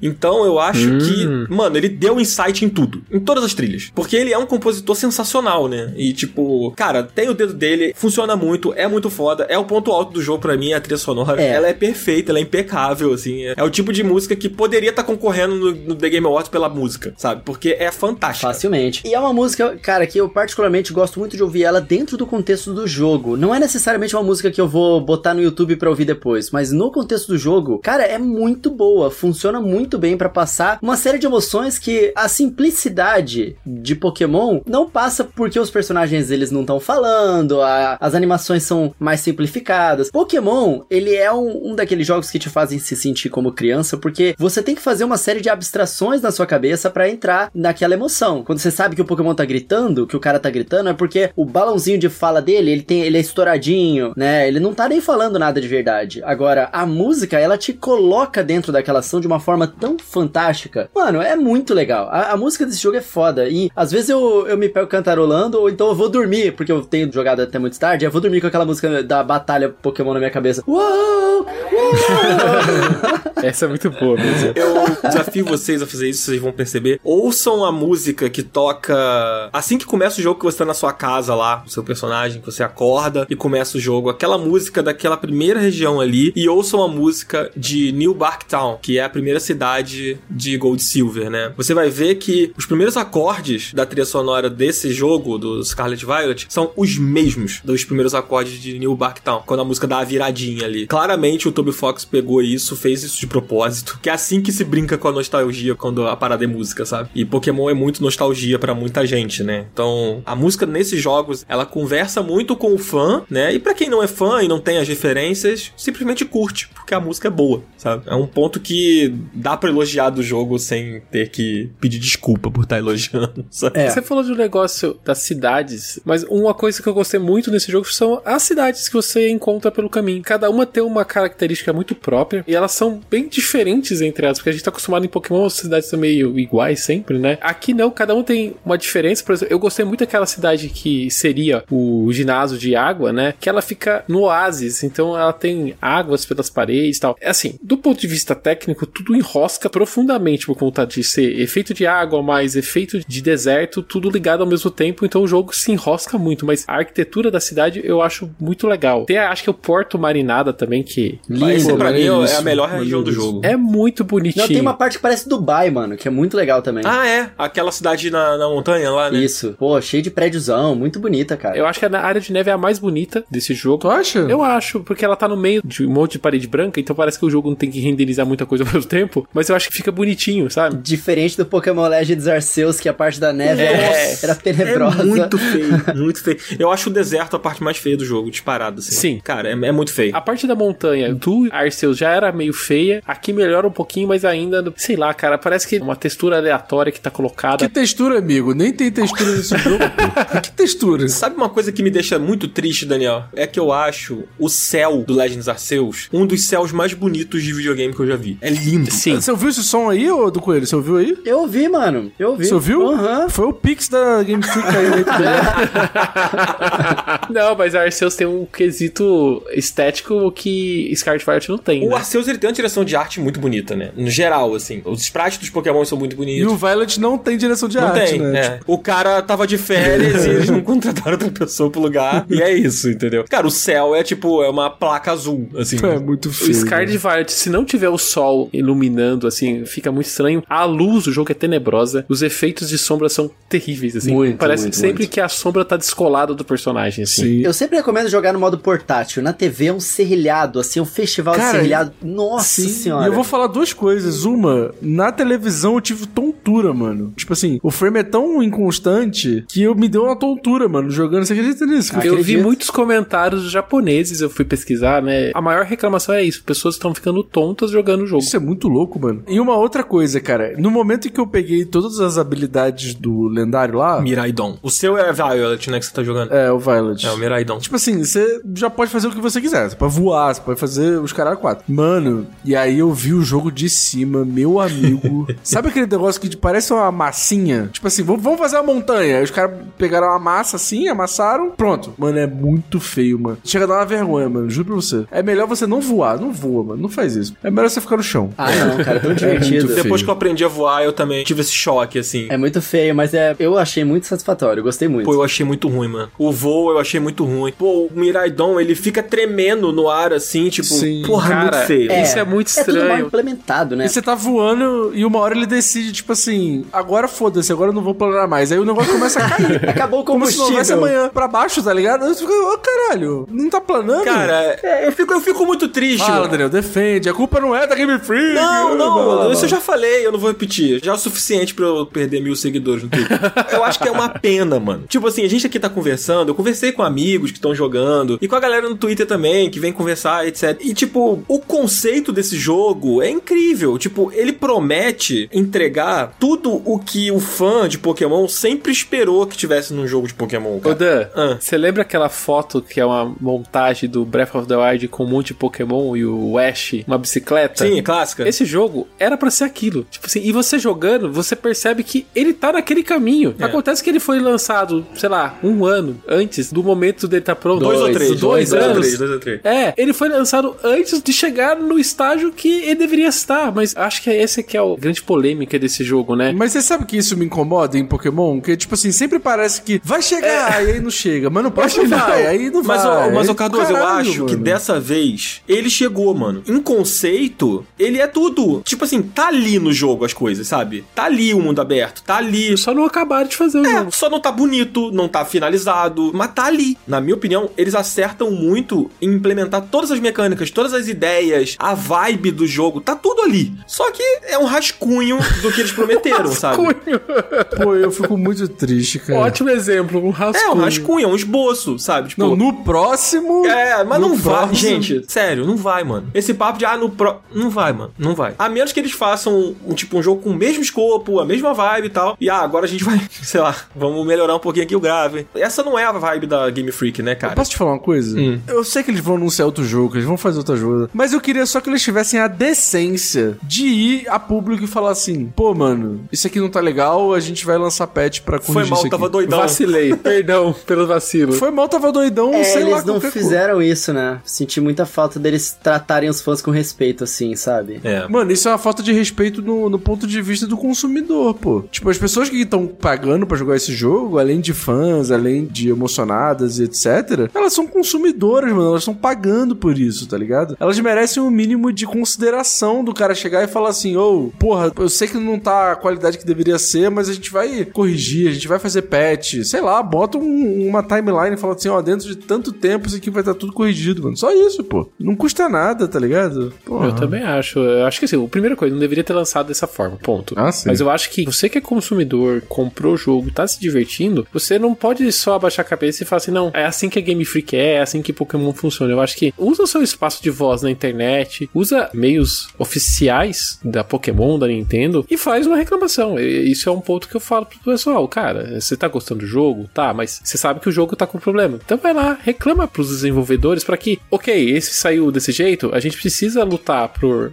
melhorias, porque esse jogo, do jeito que tá, precisa receber updates de, de melhoria, e que o próximo lançamento não aconteça a mesma coisa, porque a gente tá a, a cada lançamento repetindo as mesmas coisas. Mas a Game Freak lança jogo assim, a Game Freak tá defasada. Pokémon é a maior franquia global. A gente merece receber um produto da mesma qualidade, né? Tipo, a gente precisa receber um produto de acordo com que o nosso amor tem com o jogo, sabe? É, parece que é o, é o contrário. A gente tem um amor maior que a qualidade do jogo. E não pode ser. Acho que as coisas têm que ser no mesmo padrão. Sabe o que eu acho mais grave? É que, ah, Pokémon já vem nessa crescente de problemas e tal. Mas eu, eu acho que o que aconteceu agora é muito mais grave do que qualquer outra coisa que a gente viu. Com certeza. Porque Com certeza. Pokémon, por mais que você pudesse achar feio, ah, essa parte aqui não tá tão bonita, isso aqui não tá tão legal, os jogos nunca vieram assim com travamento, perda de save. Não, eles sempre foram feios, mas isso não É, tipo, sempre não, vai. Da era 3D, assim. Feio até a gente é, né? Exato, exato. Ah, eu não acho os jogos antigos feios, assim. Não, não, os antigos não. Eu tô dizendo era Nintendo Switch. Eles não são bonitos, É, vai. na era Nintendo Switch os jogos são. Fora o Let's Go ali, né? São aquém da concorrência, vamos dizer, vai. É, mas sabe, quando eu falei que ah, a culpa não é da Game Freak, não sei o que, blá blá blá. Pô, tipo, os caras entregaram um Pokémon esse ano, que foi o Arceus, né? Que é um jogo de escopo muito reduzido, né? Pô, não dá pra você comparar o tamanho do Legends Arceus com o do Sword and Shield. Pra começar, que o Legends Arceus não é mundo aberto, né? Ele é um mundo com pequenas. Pequenas não, né? Com grandes áreas ali, mas que não são interligadas. E ele é um jogo que ele. Ele acerta em tudo, mano. Ele só não é muito bonito em alguns trechos. Mas a- quando ele é bonito, eu acho ele bem bonito. Eu acho a direção de arte do Legends Arceus muito acertada. É, mas maneiro claramente eles precisavam de mais tempo pra poder lapidar aquilo ali. Mas é um jogo que ele é tão coeso nas suas ideias que ele foi muito bem recebido. Inclusive, ele tá concorrendo ao melhor RPG do ano no Game Awards, sabe? Então, tipo assim, ah, Game Freak é um lixo. Eles não são um lixo. Eles só precisam de tempo, sabe? Eu acho que tem que reclamar com a Nintendo sim, tem que pedir seu reembolso se você não tá satisfeito. Vai lá atrás dos seus direitos e reclama mesmo. Tipo, eu não vou pedir pra ninguém aqui deixar de ser fã de Pokémon, porque isso não vai acontecer. Ah, não compro Pokémon. As pessoas vão comprar, mano. Sabe? As pessoas estão comprando. O jogo já vendeu, sei lá, 10 milhões, 15 milhões, sei lá quanto que vendeu nesse momento dessa gravação aqui, sabe? As pessoas vão continuar comprando. Só que eu, infelizmente, não sei se vocês concordam comigo, eu não vejo isso mudando, mano. Eu não vejo o Pokémon tendo mais tempo de desenvolvimento. Eu não vejo, mano. Eu não vejo eles mudando esse cronograma de lançamento, esse ecossistema em que a- os produtos se conversam e tal. Isso não vai deixar de acontecer, sabe? E pior, Dan, eu digo mais, eu não vejo eles corrigindo esse jogo da forma com que ele merecia. A gente vê, por exemplo, o Cyberpunk tendo dois anos de desenvolvimento depois de tanto problema e até ele ficar um jogo redondo. A gente vê a mesma coisa acontecendo com No Man's Sky, a gente viu isso acontecer com o Fallout 76. Eu não acho que Pokémon vai ter esse luxo de ficar tanto tempo corrigindo o jogo, do jeito que ele merecia. Merecia. Claro, eu acho que vão ter patch, sim. Até porque eles ainda Mas vão. não é um luxo, né? É o básico. É, mas pra Pokémon, né? Você entendeu o que eu quis dizer. Mas assim, acho que eles vão continuar desenvolvendo e melhorando o jogo, até porque tem a DLC. Então, eles ainda estão dentro do ciclo de desenvolvimento deles. Vai vir patch de melhoria, mas não vai ser o Pokémon que a gente merecia, assim. Eu não acho que isso vai acontecer no futuro. Isso pra mim é uma grande É, pena. provavelmente eles vão anunciar uma DLC disso aí. Ah, vão. Eu, no lugar deles, eu não falei DLC, mano. Eu acho que assim, eu acredito que eles vão lançar patch sim, pra corrigir os problemas de travamento. É, isso. Porque isso é muito grave. Isso não tem como se deixar, sabe? qual é? Tipo, porra, o maluco tá jogando perto do save dele, que porra é essa? Sabe? Tipo, eu tô jogando aqui, perdi duas horas de progresso porque não salvou. Isso eu acho que eles vão arrumar. Eu acho que isso é o mínimo. Se eles não arrumarem isso, mano, aí é, pô, pelo amor de Deus, sabe? É o cúmulo. Eles não vão arrumar, Eu- mano. O que me estranha, Odan, é que sempre que tem um problema de save, a Nintendo costuma soltar um pronunciamento. Então já aconteceu no Paper Mario, já aconteceu, acho que em Zelda. Uma comunicação, gente, ó, tá acontecendo esse problema, a gente vai resolver, mas ó, toma cuidado nessa parte. Pokémon não aconteceu nem isso, né? Tipo, nenhum, É. nenhum tipo de declaração. Mas assim, eu sou otimista do ponto de vista de futuro, porque alguns movimentos que a gente fica sabendo que acontece lá na Game Freak. Então, porque a gente sabe que a Game Freak mudou e tá mais próxima dos times de desenvolvimento da própria Nintendo. Então a gente já imagina que essa proximidade ajude o time a parear conhecimento, né? Com os times internos da Nintendo. Já ouvi falar muito na internet, acho que o Coelho também ouviu muito na internet, falando assim: ah, a Nintendo fazendo isso de novo. A Nintendo nunca aconteceu na história da Nintendo um jogo sair dessa forma. Então, pessoas querendo comparar que todo jogo do Switch é assim, pelo Switch ter um hardware mais fraco. Não, não é, né, mano? não tem nada a ver. Não né? tem nada a ver. Não, não a nada culpa a ver não é do. Switch, mano. É, nada a ver, A totalmente. culpa não é nada a culpa do Switch, a culpa é ter lançado cagado. Ponto. É, então, essa proximidade eu acho que pode vir ajudar os próximos jogos e a abertura de novas vagas. Tem uma vaga que rolou também, uma não, várias vagas,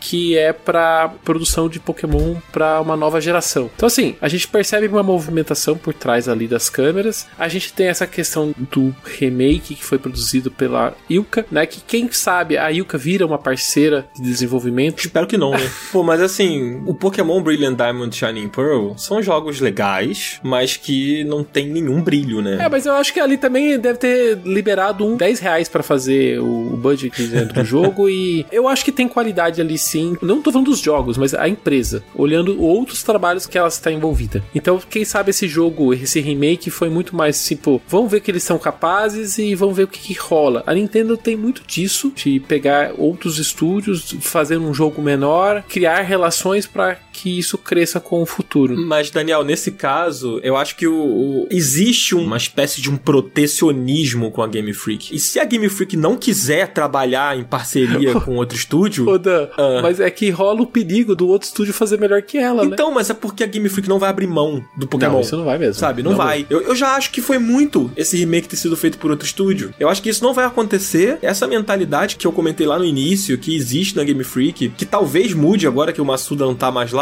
mas eu acredito que não vai mudar, impede que isso aconteça, sabe? Eu entendo que você é otimista, mas eu acho que se a gente botar um pé no chão, assim, eu não vejo isso acontecendo, sabe? Eu sou sempre otimista, mas é, a realidade é dura e o jogo foi lançado antes da hora. Eles precisam corrigir esses problemas o quanto antes pra pensar em qualquer futuro da série, assim. O meu maior medo é eles virem querer falar de DLC sem corrigir os problemas que eu diria que são básicos. Qualquer pessoa jogando consegue olhar e falar assim, peraí, isso aqui tá incompleto. assim. Falando incompleto, a gente percebe que de fato é incompleto mesmo. O lance do voice acting, por exemplo, que o pessoal já tá fazendo, tipo, edição de vídeo dublando por cima, montagem dublando por cima. A gente vê que a boca dos personagens, eles se movem como se tivesse um voice acting ali. A gente vê na propaganda que o jogo tem, com gráficos do jogo, por exemplo, da streamer, ela tem uma voz. Ah, aquela, o líder de ginásio que é uma streamer. Sim. Ela tem uma voz, ela fala. E, e em outros momentos também, a gente vê nas propagandas. Tem o trailer de anúncio No que teve trailer. o, o diretor falando, lembra? Perfeito, Daniel. Exatamente isso que eu tô querendo dizer. Parece que eles planejaram isso pra esse jogo. E aí não deu tempo. E aí eles removeram por completo. Coelho, uma coisa que eu acho muito estranha, que eu nunca vi no Pokémon, é você entrar nas lojas e a loja não existir. Aparece um Caraca, menu é verdade. Pô, isso é ridículo. Cara, não tô nem falando das casinhas, né? Que o pessoal reclamou, ah, eu não consigo entrar nas casas. Isso eu até relevei. Agora, você entra nas lojas, você não ter o ambiente da loja, você aparecer um menu, cara, eu achei isso muito estranho. É, esquisitaço. né? É, me parece um pouco Cyberpunk, lembra? Então, eu ia falar isso. O Cyberpunk ele é exatamente assim. As coisas estão ali em algum lugar, só que você não consegue acessar. De jeito nenhum. Não, mas eu acho que no Cyberpunk tem claramente a casa daria pra entrar e eles fecharam pra não dar merda. Sim, no Pokémon, sim. acho que em nenhum momento passou pela cabeça deles que daria pra entrar. Sabe? Tipo assim, não. Sei lá, mano. Eu até acho que tinha sim. Ah, não sei, mano. Mas, gente, dito tudo isso, né, conversamos bastante aqui, a gente tem que fazer a pergunta que a gente faz sempre, que é se vale a pena jogar Pokémon Scarlet e Violet. Eu vou começar com Cardoso. Cardoso. Ah, mano. é, é. Sei lá, cara. Eu, eu sei que é muito difícil falar. Tipo, ah, a gente falou coisas muito legais aqui do jogo. Eu acho que vai da sua paciência e parcimônia e, e força com vários problemas técnicos que o jogo tem e que estão presentes e que existem. Eu recomendo muito que vocês procurem Tech Review, procurem Digital Foundry aí no YouTube, vejam Entra análise no canal Coelho no Japão. Entra no canal Coelho do Japão e vê as coisas também. Porque assim, cara, tipo, de verdade, vai muito do que você é capaz de suportar, mas, cara, eu, eu volto de novo, assim, eu acho que videogame é uma coisa muito cara. Tem muita gente que junta uma grana pra conseguir comprar um jogo e, pô, final de ano, Natal chegando e tal, e eu acho que é muito injusto pra você como consumidor e pra você pessoa que deve estar escutando aí que junta seu suado dinheirinho pra conseguir comprar um jogo, é escutar que você vai ter um produto aquém do seu investimento. Então, assim, apesar das qualidades e apesar de, tipo, de eu gostar do jogo, eu recebi o jogo. Então, tipo, eu não tive nenhum, nenhum gasto com esse jogo. Então, a régua do quanto isso vale pra mim é um pouco diferente, assim. Então, pensando que se eu tivesse que pagar 300 reais nesse jogo, eu sinceramente já teria pedido reembolso e eu já teria falado pra você que não vale a pena comprar. É isso. Eu não acho que vale a pena porque eu acho que os consumidores de Nintendo e os consumidores que amam tanto essa franquia merecem mais do que a Game Freak entregou. Boa. Posso falar agora? Vai lá, Coelho. Olha, enquanto o Cardoso falava todas essas coisas que ele está coberto de razão, cobertíssimo de razão, a Mari chegou aqui do meu lado com o Switch dela que ela tá jogando, né? Ela chegou e aí o Eevee dela tava evoluindo. Aí mutei o microfone e nós dois estávamos meio que em silêncio, assim, yeah, o Eevee tá evoluindo. Aí ele evoluiu pra Silver e a gente, ah, é o que você adora, não sei o quê. Mano, o Cardoso tá coberto de razão, mas Pokémon, pra quem gosta, tem uma magia Pega pelo coração. é, é foda, pega no coração. É difícil isso. E assim, diferente do Cardoso, que não gastou com o jogo, eu tenho o jogo e eu comprei a mídia física do jogo também. Eu ganhei da Nintendo, mas eu comprei a mídia física do jogo depois que eu já tinha jogado e achado todos os problemas que a gente citou aqui. Eu acho o seguinte: se você não é fã de Pokémon, né, não se interessa muito, mas tipo, você tá vendo muita gente falar sobre esse jogo, não sei o que, mas pô, tu não é muito fã de Pokémon. Cara, não pega esse jogo, vai em outro, vai em outro jogo, cara. Tem outros Cat Monsters. Pega Shin Megami Tensei 5 se você quer um jogo, um RPG nesse estilo Cat Monster, entendeu? Agora, se você, cara, tem alguma afeição com Pokémon e tudo mais, eu acho que existe uma boa chance de você estar se sentindo igual a gente aqui. Um pouco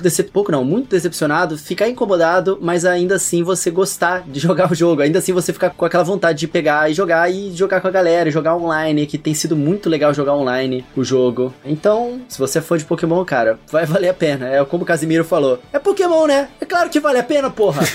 É, e você, Daniel? Cara, é difícil falar desse jogo, né? Porque é o seguinte, Pokémon não é só um jogo, o Scarlet Violet não é só um jogo, ele carrega 25 anos de história de uma franquia. Ele carrega desenho animado, ele carrega Tazo, ele carrega figurinha, ele carrega tudo isso, entendeu? Então, assim, a gente tá falando quase que de uma religião, assim, sabe? Tipo, tem gente que só joga Pokémon, vive em função de Pokémon, entendeu? Então, quando a gente tá falando, tipo, de Pokémon, a gente tá falando da vida de algumas pessoas, né? Mas como jogo, falando só tecnicamente, eu acho Pokémon Scarlet Violet uma vergonha do ponto de vista como produto de jogo. Esse ano a gente teve tanto jogo bom no Switch, tanto jogo tirando o máximo do Switch. Então você tem experiências visuais muito marcantes. O Xenoblade, acho que é o primeiro que vem à mente, mas você tem também o Mario Rabbids, também que visualmente funciona extremamente bem. Splatoon 3 também tem visualmente falando e funciona extremamente bem. Então assim, no quesito técnico, eu acho um grande erro a Nintendo permitir o lançamento de um jogo incompleto como esse, numa, numa qualidade técnica medíocre. Eu acho que essa é a palavra, a qualidade técnica do Pokémon é medíocre. eu acho abaixo de medíocre, cara, sinceramente. É, mas por outro lado, a gente tá falando de Pokémon. E eu discordo um pouco que o Coelho falou, que a gente tem outros jogos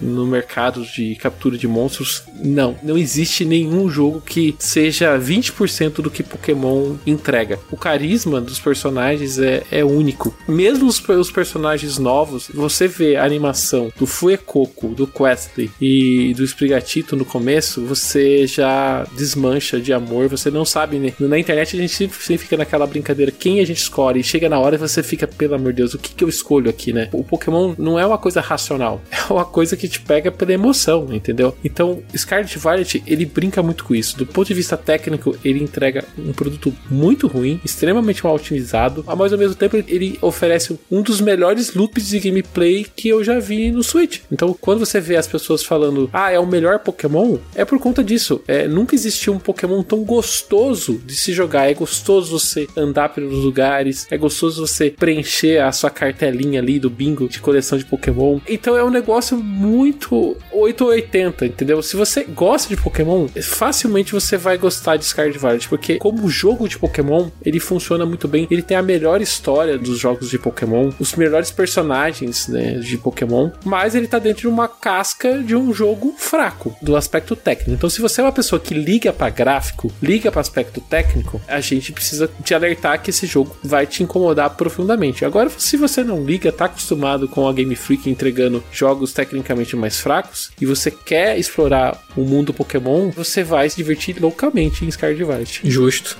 justo. E você, Danzito? Conta pra gente. Cara, eu acho que assim, concordo com a maioria das coisas que vocês falaram agora, e acho que vocês definiram muito bem muito do que eu penso em relação a esse jogo. Eu acrescento que tudo o que esse Pokémon ensaia fazer ali, né? Algumas coisas ele consegue executar, outras coisas não tão bem assim. Eu acho que muito da ideia, muito do conceito, muito do que a gente vê no jogo acontecendo, viveu no imaginário do fã de Pokémon durante todo o tempo em que ele foi fã de Pokémon. O fã esperou muito por ver um jogo com esse formato de exploração, com o mundo aberto, com tantas possibilidades. Pokémon é uma franquia que acho que uma das suas principais características é o poder dele de criar histórias para as pessoas, histórias individuais, sabe? Lembranças que é através daquela batalha emocionante com aquele Pokémon que você era super apegado, aquele Pokémon que você trocou com um amigo e que você usou muito, ou competitivo, sei lá, um Pokémon que você trocou no Wonder Trade que você recebeu aleatoriamente e, putz, era um Shine, alguém mandou isso pra mim aleatoriamente. Então, assim, são muitas histórias, muitas lembranças que Pokémon cria, e esse jogo, ele tem um potencial muito grande de ser um criador de memórias, de lembranças, por ele ter muitas possibilidades, né? Ele é um mundo aberto, e o mundo aberto normalmente vem acompanhado disso, de muitas possibilidades. Por outro lado, o cara que vai gastar 300 reais, ele, ele espera um jogo redondo, né? Ele espera receber uma experiência completa. E eu acho que esse Pokémon não é completo. Eu não indico esse Pokémon para quem não é fã, eu não indico esse Pokémon para quem é fã. Eu acho que esse é um jogo que é é impossível ser indicado, na minha opinião. Apesar de eu estar me divertindo, apesar de eu estar gostando, eu tô naquele mesmo lugar em que o Cardoso falou, de que recebi o jogo e tudo mais. Mas, cara, eu não consigo virar pra uma pessoa e falar, porra, compra esse Pokémon, cara, joga esse Pokémon. Porque, pô, mano, a chance da pessoa se decepcionar, a chance da pessoa ficar triste, sentir que gastou dinheiro numa parada que não está à altura, é muito grande, mano. Então, tipo, ele tem muitas qualidades, mas os defeitos são tão gritantes, sabe? Berram tanto. Cara, eu tenho um amigo que é muito fã de Pokémon, que é o Lucas, que se estiver ouvindo, um beijo pra você, Lucas. Beijo, Lucas. Ele pediu reembolso, mano. Cara, ele é muito fã de Pokémon. Muito. Ele coleciona Pokémon, ele compra tudo, todos os produtos, ele tem a porra toda. Ele pediu reembolso, mano. Ele devolveu o Pokémon, sabe? Tipo, ele é a última pessoa do mundo que eu consegui imaginar devolvendo o Pokémon, sabe? Ele é o tipo de pessoa que, cara, ia fazer todas as concessões possíveis. Ia, não, ah, poxa, mas é Pokémon. E ele não conseguiu, mano. Então, assim, eu acho que a gente tem que esperar e ver o que, que vai acontecer. Mas se você é uma pessoa que não se importa em gastar o seu dinheiro, sabe? tipo, vai doer no bolso, mas para mim tudo bem. Eu já tava planejando comprar, não tem problema, etc. Tipo, ah, tô vendo a gameplay e achei legal mesmo assim, etc. Ah, pra mim isso daí não importa. Se não importa mesmo para você, aí beleza, cara. Joga o jogo e tal. Mas não vem dizer que foi o Daniel que indicou, entendeu? Porque eu não indico, mano. Eu acho que no estado em que que ele se encontra hoje, eu não consigo indicar o jogo pra ninguém, assim. A menos que você seja realmente esse perfil muito específico de pessoa que eu falei agora. E Dan, eu quero apontar uma coisa que me deixa muito triste, mano. Esse ano, a gente teve dois jogos da Nintendo que a gente gosta muito, muito, que é Splatoon 3 e esse jogo. E por duas vezes a gente teve que falar a mesma coisa aqui nesse programa. É, só que dessa vez você tem que gravar um adendo.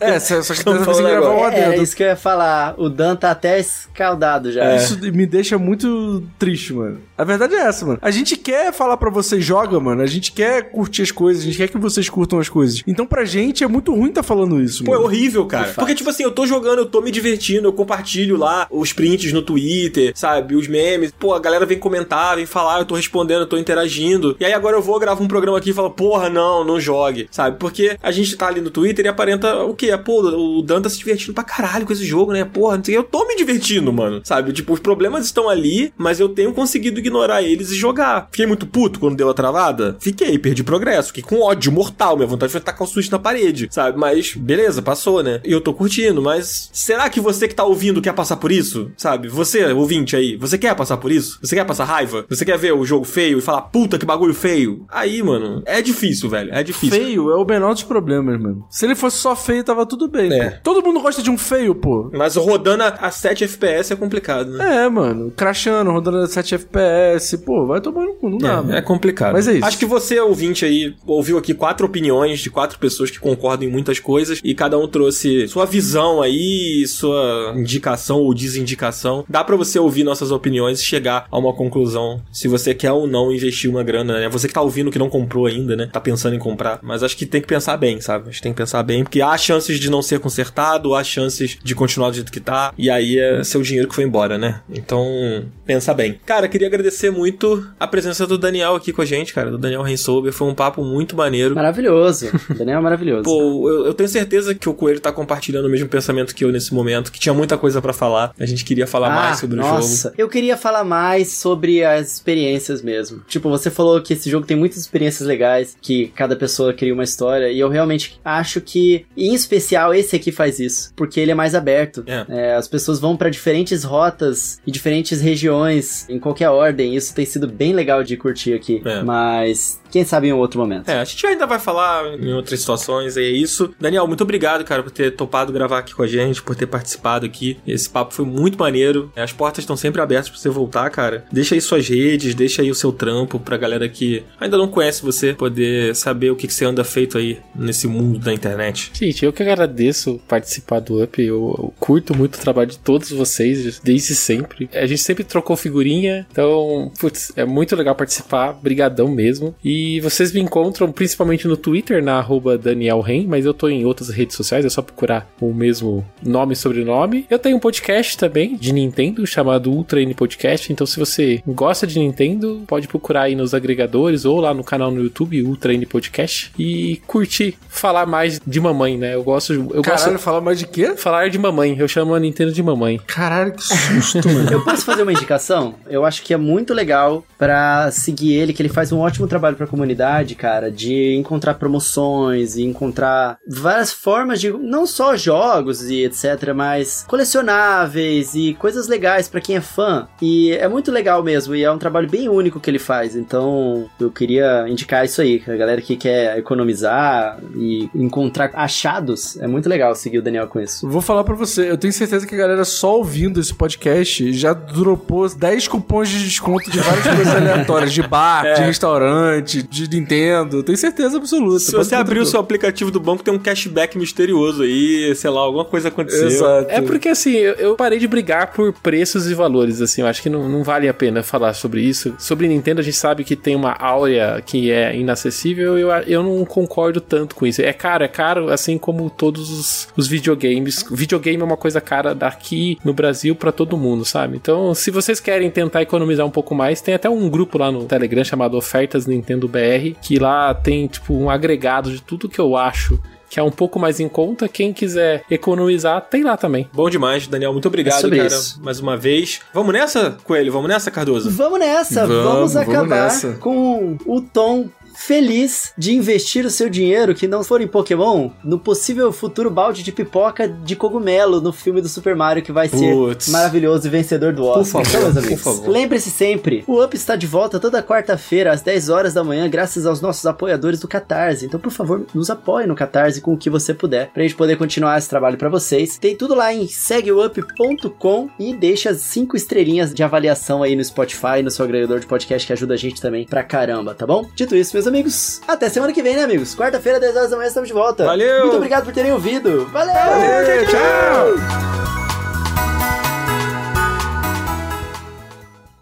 Vamos só combinar uma coisa aqui? Hum. Vamos chamar o, o Daniel de Daniel, porque se for Dan Dan. Cara, eu acho que eu sou a única pessoa que chama ele de Dan, ou não? Não sei. Por mim, a gente chamava de Daniel Bombado e Ditadan. Chama como você quiser. Pronto, aí. Vamos lá.